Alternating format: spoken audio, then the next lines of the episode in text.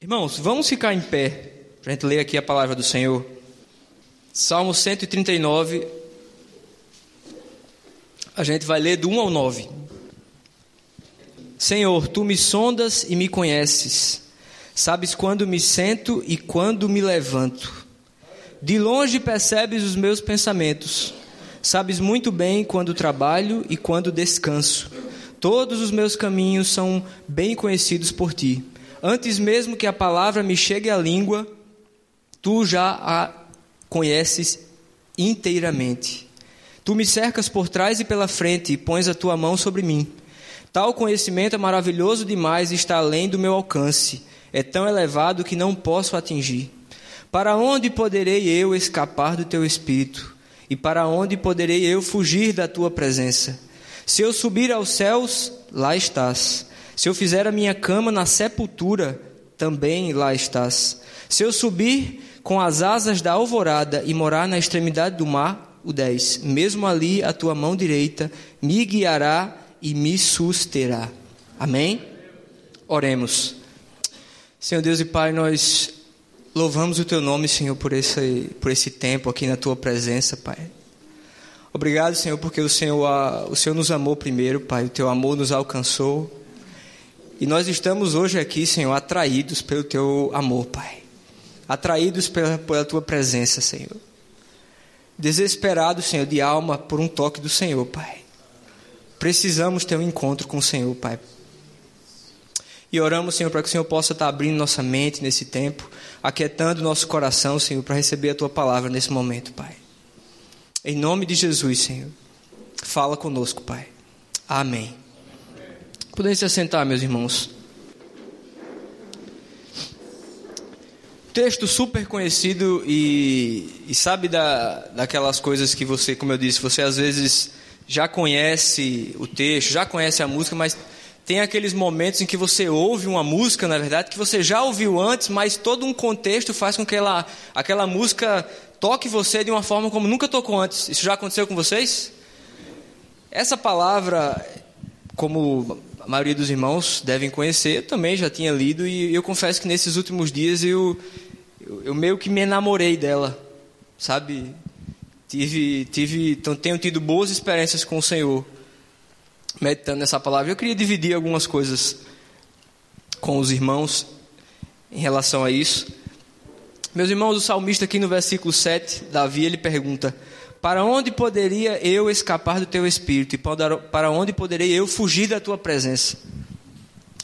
E eu li esse, esse, esse, essas duas perguntas de Davi e passei a meditar, a refletir sobre isso e fui lembrando de algumas coisas, algumas histórias. Lembrei de uma história curiosa. A minha avó, ela é, é, era natural de Caicó, no interior do Rio Grande do Norte. Alguém já passou por aquelas bandas lá? Não. É longe.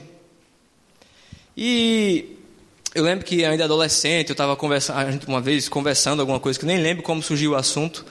E vocês lembram, conhecem um cidadão chamado Virgulino Ferreira da Silva? Alguém sabe quem é esse cidadão? É o famoso Lampião, na verdade, o rei do cangaço. Isso é mais uma coisa lá da minha terra do que aqui, né?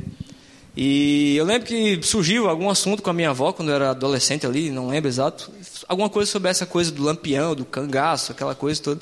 E ela falou: olha, é, quando eu era pequena, no, no, interior, morava no interior, do, do, a gente sabe que o cangaço foi um movimento que, part, vamos dizer assim, tomou o, o foi, vamos dizer assim, aconteceu basicamente no Nordeste e no Nordeste inteiro, né?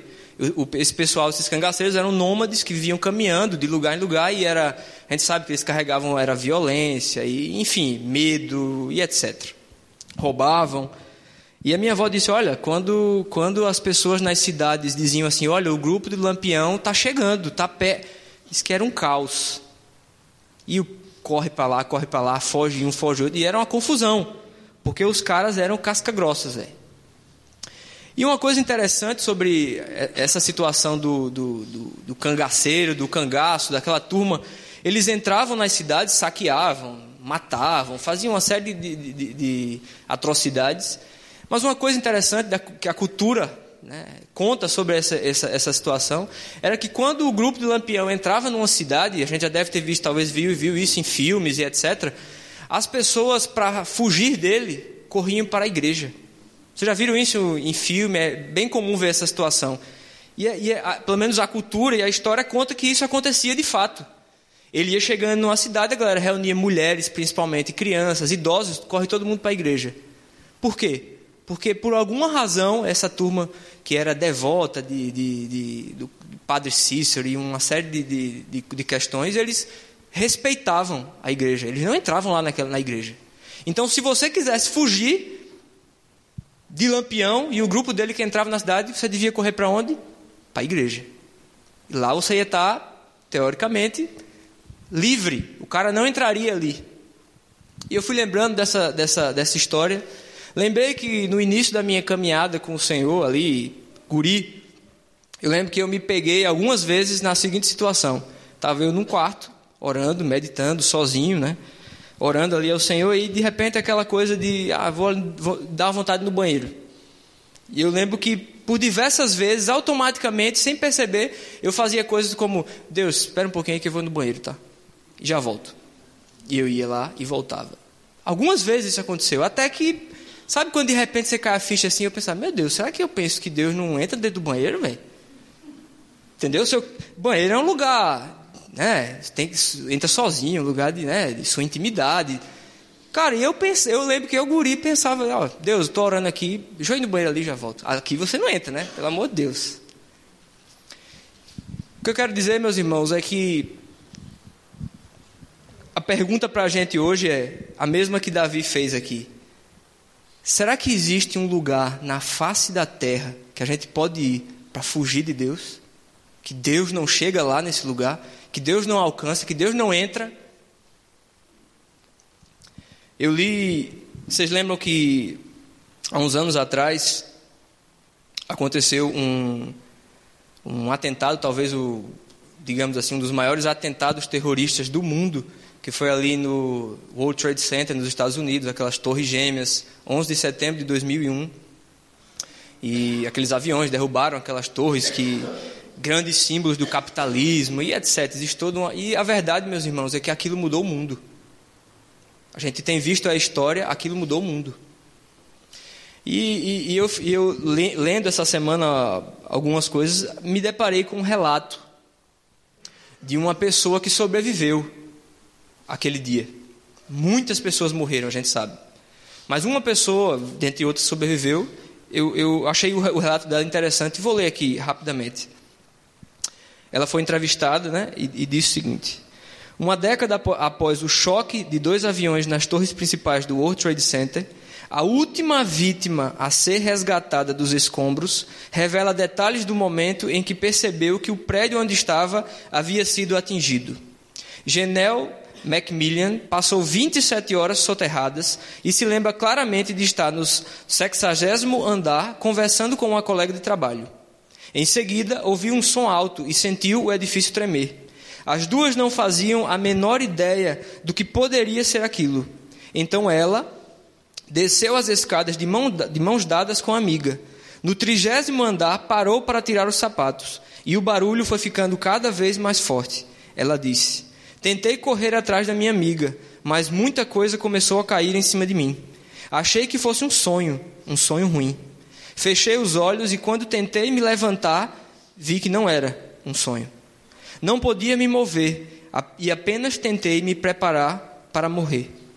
Genel não chorou e nem gritou, apenas rezou e implorou por uma segunda chance. Ela pedia por um milagre, já que estava sob 110 andares de concreto e não sabia como sair de lá. Você imagina 110 andares de concreto em cima de você, você está 27 horas soterrado. E é interessante que essa moça foi a última pessoa a ser resgatada com vida daquele acontecimento.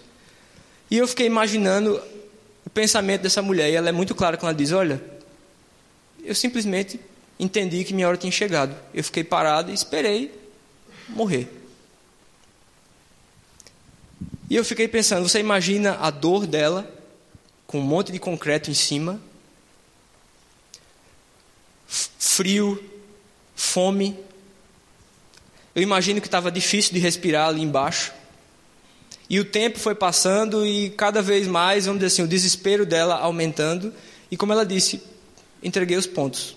Achei que chegou minha hora e deu. E eu fico pensando, imagina a reação daquela mulher quando alguém tirou uma pedra de cima dela estendeu uma mão. Tenta imaginar isso.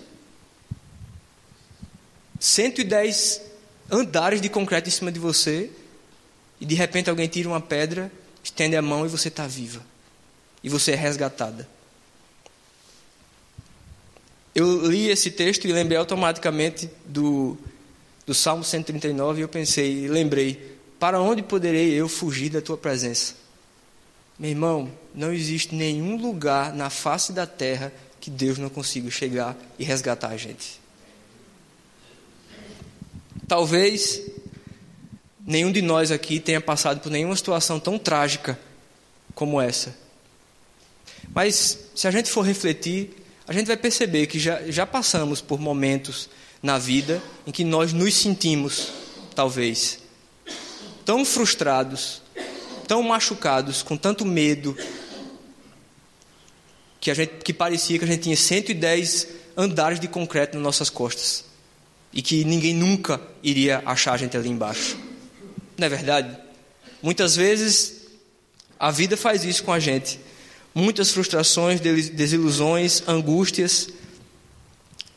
E a gente vai se afundando, se afundando, fazendo escolhas erradas, muitas vezes se entregando ao pecado e a gente vai cavando, cavando, cavando, até que a gente acha que, cara, aqui Deus não, aqui não tem como voltar mais. Eu já estou muito lascado. Não tem mais volta. É verdade? Às vezes a gente passa por situações que a gente pensa que deu.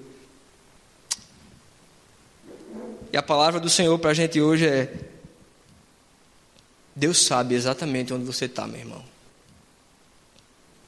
Eu às vezes, quando estou voltando do trabalho, é, meu pai me liga, ou às vezes acontece de eu ligar para ele, coloco o fone de ouvido, vou falando com ele. E, e tem uma rua, é curioso, que ele chama da Rua do Silêncio. Porque sempre quando eu estou conversando com ele ali, que eu passo por aquela rua, o sinal cai. Toda, todas as vezes o sinal do celular cai. E a chamada é cortada. E eu estou dizendo isso por quê? Porque o sinal de Deus nunca cai, meu irmão. Deus nunca perde a gente de vista.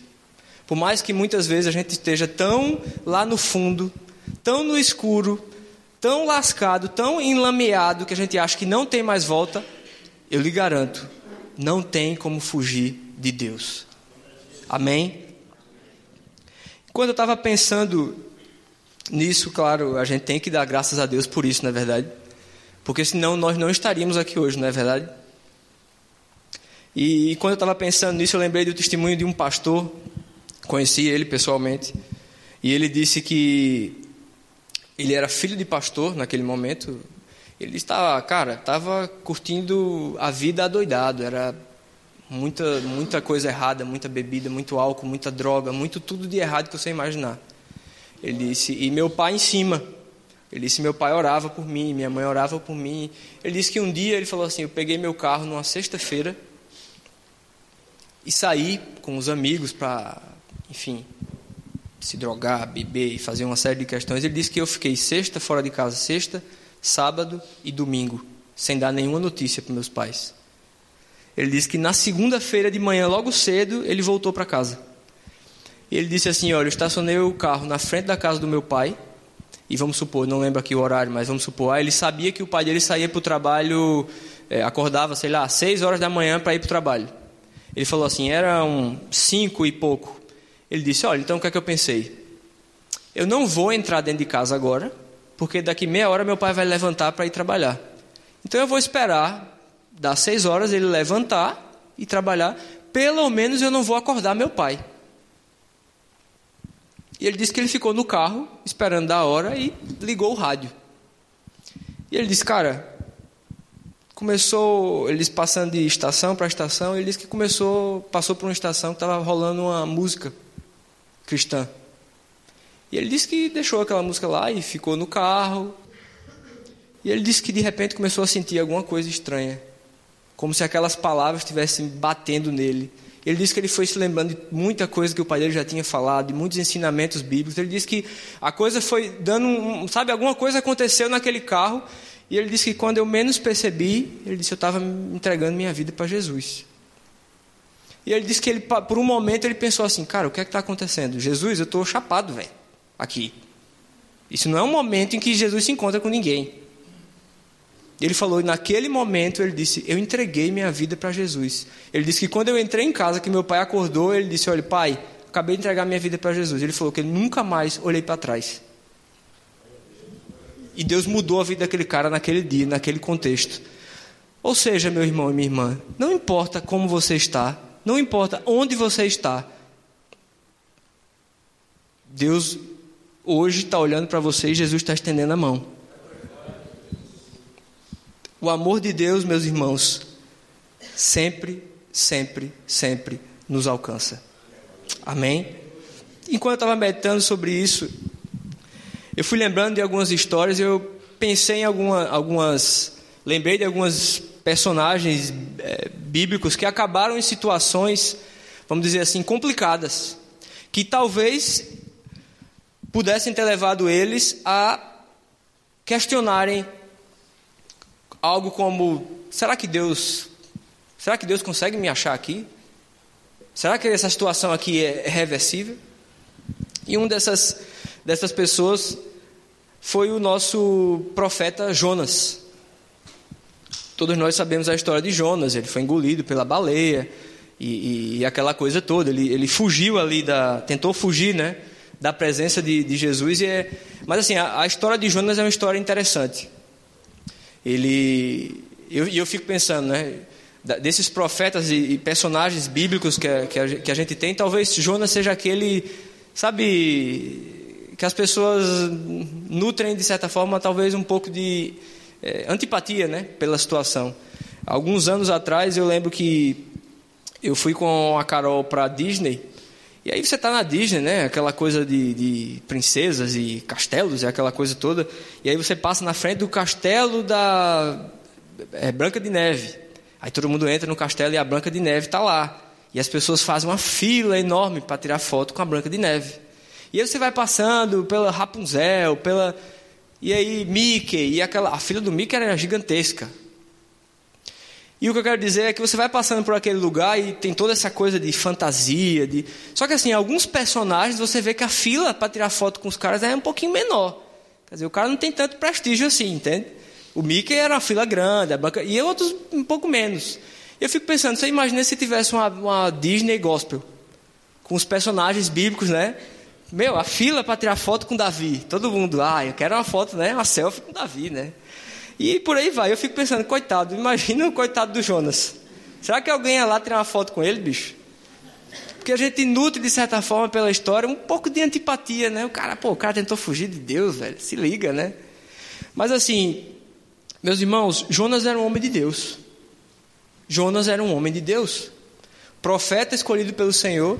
E a Bíblia, você vai ler lá no livro de Jonas que a Bíblia vem, a, a palavra de Deus vem a Jonas ele ouve a palavra do Senhor. Então, quer dizer, ele era alguém que andava com o Senhor. Ele ouvia a voz de Deus. Se Deus falou com ele alguma coisa. Só que ele, por algumas razões, resolveu loucamente fugir de Deus. E aí a Bíblia diz que Jonas, então, ele se levanta e ele vai para o sentido contrário de onde Deus tinha mandado ele ir. É como se Deus dizia: Ó, oh, Jonas, se levanta e vai para o norte. Ele se levantou e foi para o sul. Ele estava claramente tentando fugir daquilo que Deus tinha mandado ele fazer. E aí todos sabemos, ele entra ali no navio, é, e, e, e, vem aquela tempestade, o pessoal fica enlouquecido, com medo, e começa a, a, clamar cada um ao seu Deus, até que alguém eles lançam sortes e a sorte cai sobre Jonas, e o pessoal fala: Meu irmão, o que é que está rolando? E ele diz: Olha, vou confessar aqui, eu sirvo ao Deus que criou os céus e a terra e etc. E eu estou fugindo dele. É por isso que está rolando isso aqui. E a turma, meu Deus, você é louco, você vai matar a gente, o que é que a gente tem que fazer? E ele diz, ó, oh, você tem que me jogar no mar. E aí a turma joga Jonas no mar, a tempestade para, E aí, para completar e fechar com chave de ouro, vem um peixe muito grande, que a Bíblia não especifica qual, e engole aquele cidadão. Engole Jonas. Agora fique pensando, meu irmão. Você imagina o que é que é estar tá na barriga de um peixe? Que a gente olha assim, vamos, tentar imaginar. Você imagina o cheiro naquele lugar. Jonas tinha que ter ido com um bom ar, né? No bolso, se soubesse. Você imagina o cheiro. Você imagina o barulho. Você imagina o frio. Você imagina a fome de Jonas naquele lugar. Você imagina a situação complicadíssima que ele estava.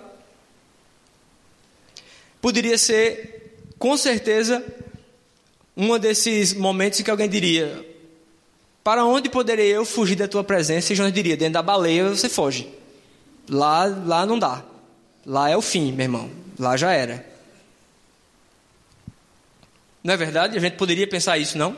Se a gente não soubesse a história de Jonas e eu parasse por aqui, talvez ninguém dissesse que Jonas foi vomitado na praia, teve uma segunda chance, voltou a Nínive e o pessoal se arrependeu.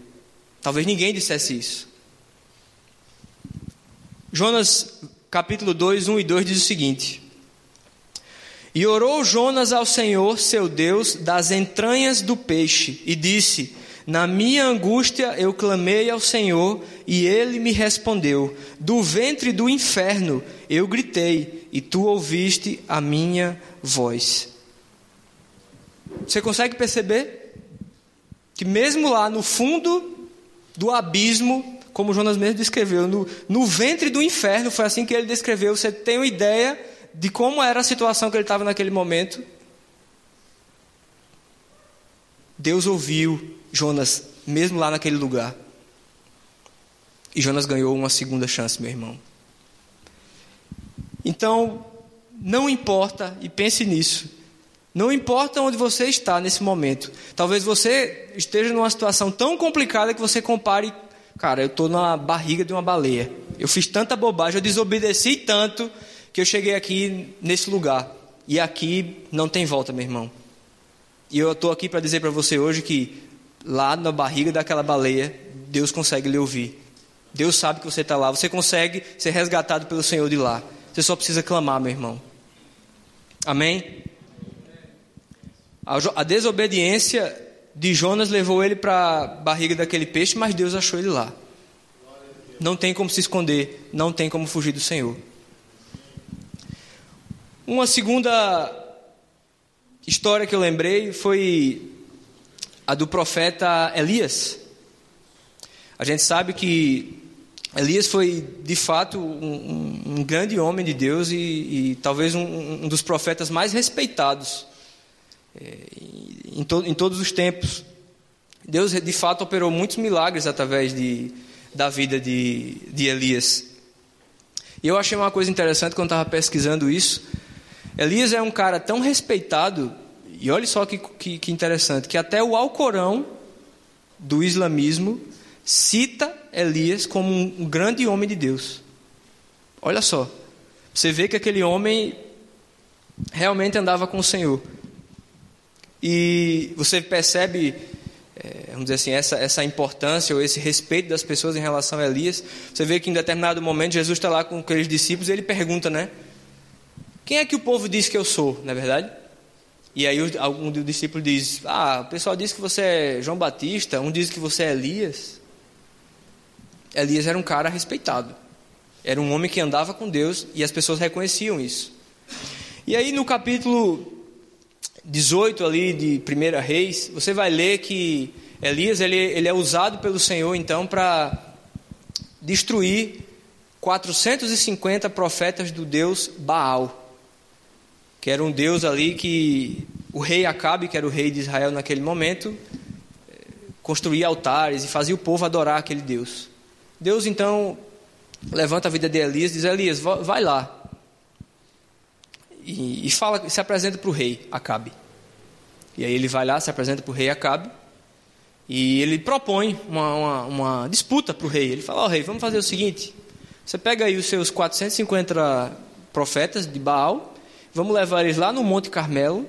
A gente vai pegar dois touros, a gente vai fazer dois holocaustos, duas, dois altares, e aí vocês vão clamar o Deus de vocês, eu vou clamar o meu. O Deus que responder com fogo é o Deus que de fato é Deus poderoso. A turma concordou, falou: opa, vamos lá. E aí o povo se juntou no Monte Carmelo. Você imagina a turma, né? Lá olhando aquela situação. E a Bíblia diz que o, o Elias falou: olha, vocês vão primeiro. Como vocês estão em maioria, né? Vocês vão primeiro. Diz que os 450 profetas então prepararam o altar, colocaram lá o, o, o, o touro, começaram a clamar de manhã até o meio-dia e nada de fogo vi. E aí Elias começou a zombar dos caras: ó, oh, vocês estão clamando muito baixo, talvez o Deus de vocês lá está meditando ou foi no banheiro. E não está ouvindo, clame mais alto. E a Bíblia diz que eles começam a se mutilar, e clamar, e, e cantar, e nada, nada, nada de fogo. E aí ele diz: Ó, oh, agora é minha vez. E aí ele pega o touro, parte, faz o altar, coloca o touro e ele diz: Olha, me traga aí um pouquinho d'água. Ele, o pessoal traz água, joga em cima do altar. Não, de novo, ele faz isso três vezes e molha aquele altar inteiro. Então ele clama a Deus e Deus manda fogo do céu e queima aquele altar completamente. E aí o povo então dá glórias a Deus e diz: Não, realmente esse Deus aí é, é poderoso, esse aí é.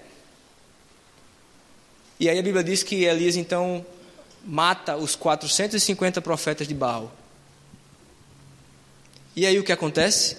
Acabe, o rei, volta para o palácio e ele fala para a mulher dele: Olha, Elias matou os 450 profetas de Baal.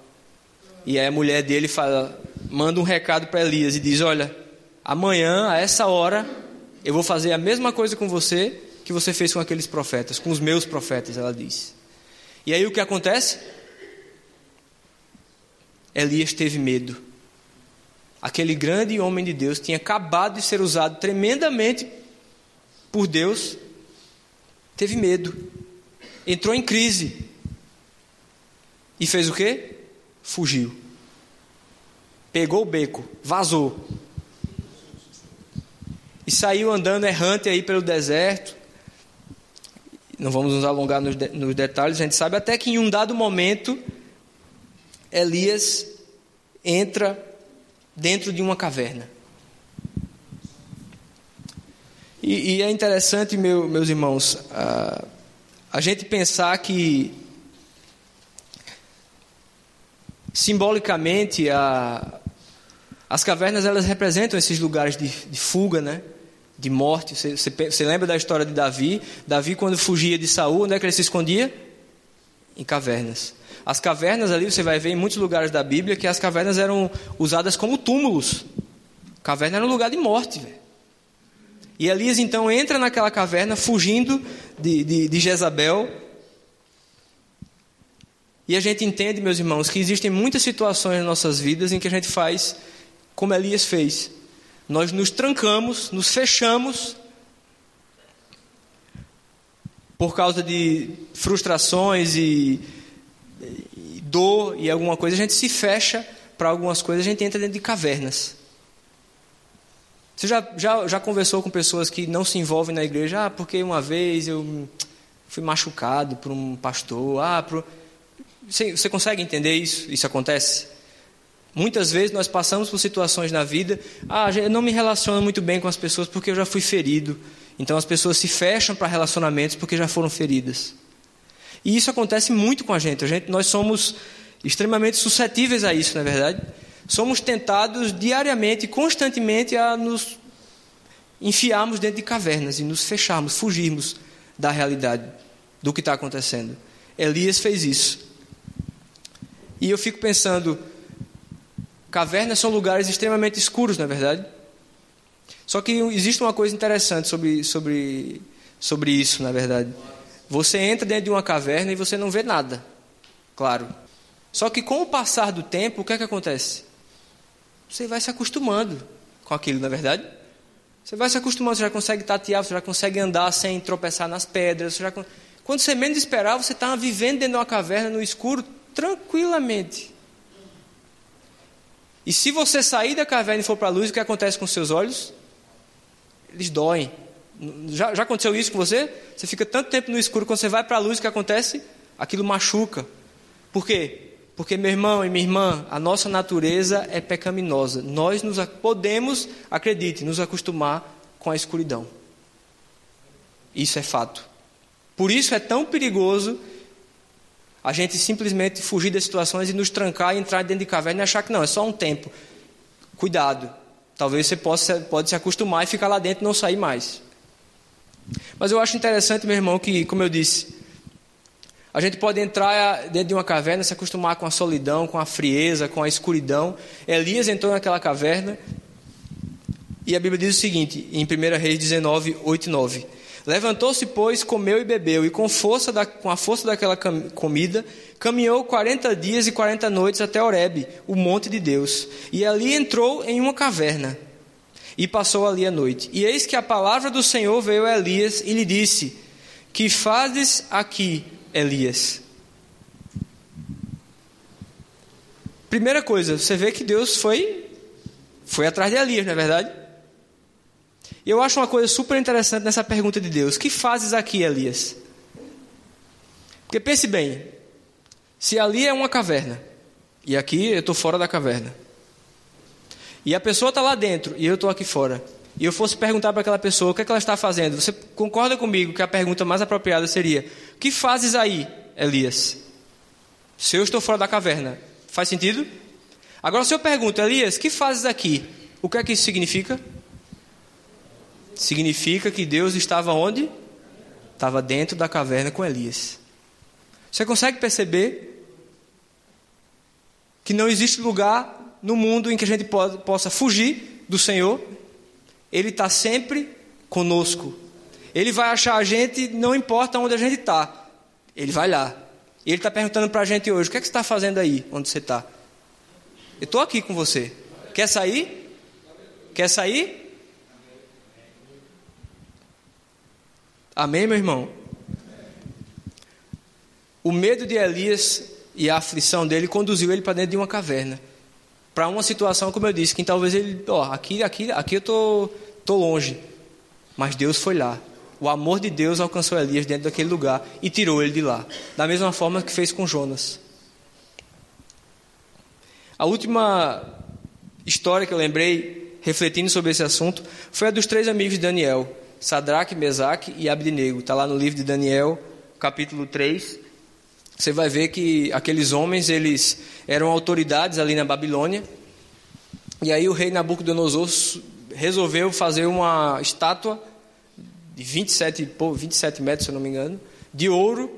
E aí convidou todos os governadores, prefeitos, autoridades para a inauguração daquela estátua. E os três amigos de Daniel, obviamente, foram convidados. Eles eram administradores de províncias da Babilônia. E aí a Bíblia diz que eles estão lá, naquela cerimônia, até que alguém pega o microfone e diz: Ó, oh, gente, esse negócio é o seguinte, deixa eu explicar o que é que está rolando aqui. O rei Nabucodonosor fez aqui essa, essa estátua de ouro, e quando vocês ouvirem a música tocar, todo mundo tem que se ajoelhar e adorar esse, esse ídolo. E quem não fizer isso vai ser jogado numa fornalha. Você consegue perceber que eles não sabiam dessa informação até aquele momento?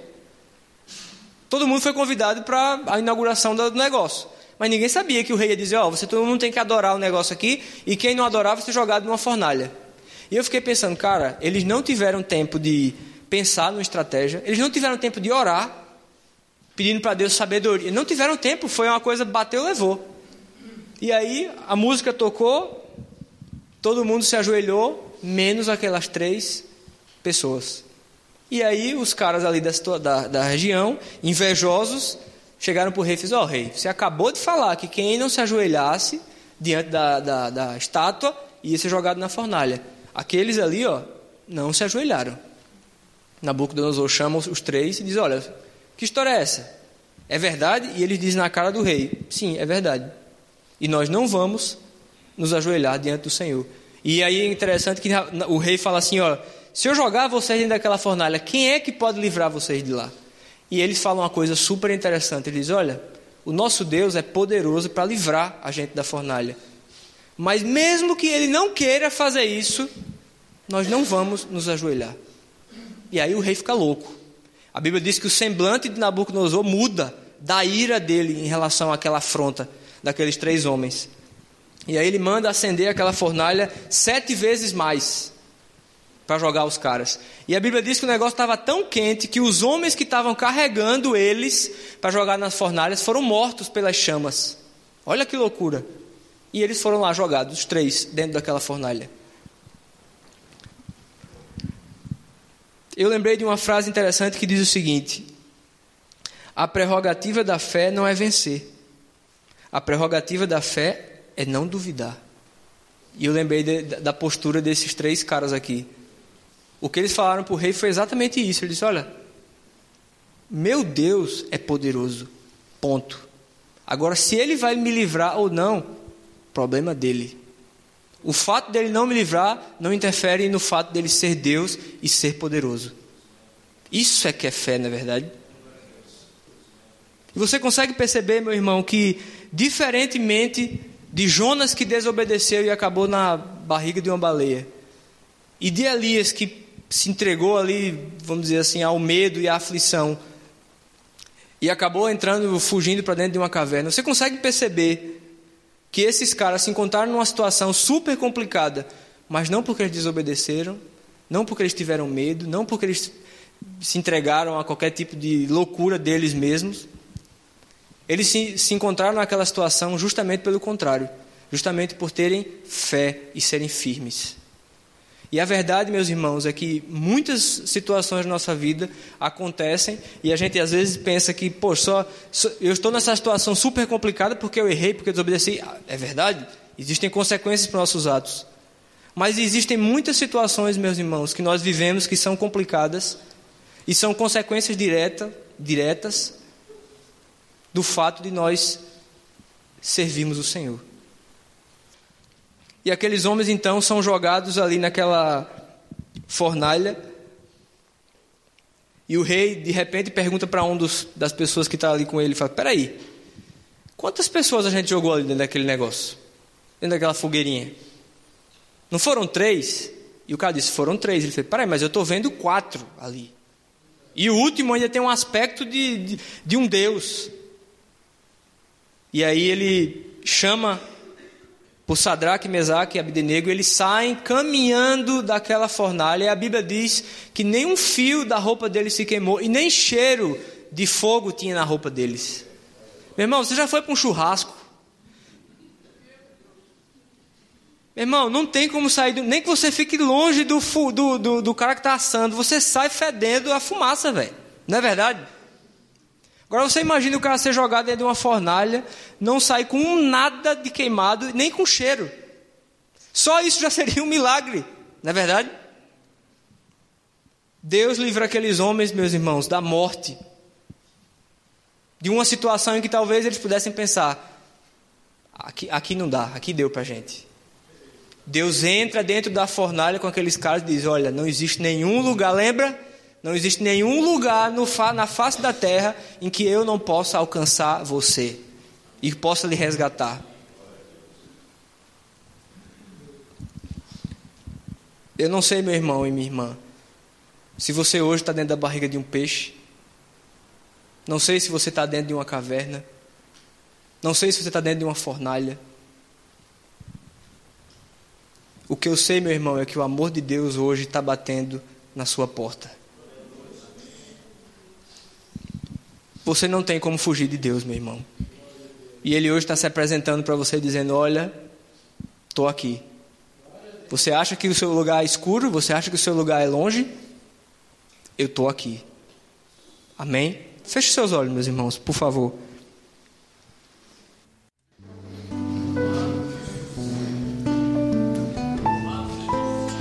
Senhor Deus e Pai, nós louvamos o Senhor, Pai, porque teu amor nos alcançou, Senhor. Obrigado, Senhor, porque nós não temos como fugir do Senhor, Pai. Obrigado, Senhor, porque muitas vezes nós estamos em situações tão complicadas, Senhor. envoltos em tanta dor, Senhor. E a gente acha que é o fim, Pai, que ninguém está vendo. E a gente clama ao Senhor e o Senhor nos ouve, Senhor. E o Senhor vem ao nosso resgate, Pai. Nós oramos, Senhor, louvando o Teu nome por isso, Pai. Obrigado, Senhor, porque o Senhor é um Deus compassivo, misericordioso, Senhor, paciente, bondoso, Senhor. Obrigado porque o Senhor nos ama, Senhor. Nós queremos essa noite, Pai, sermos achados pelo Senhor, Pai. Nos acha, Senhor, essa noite, Pai.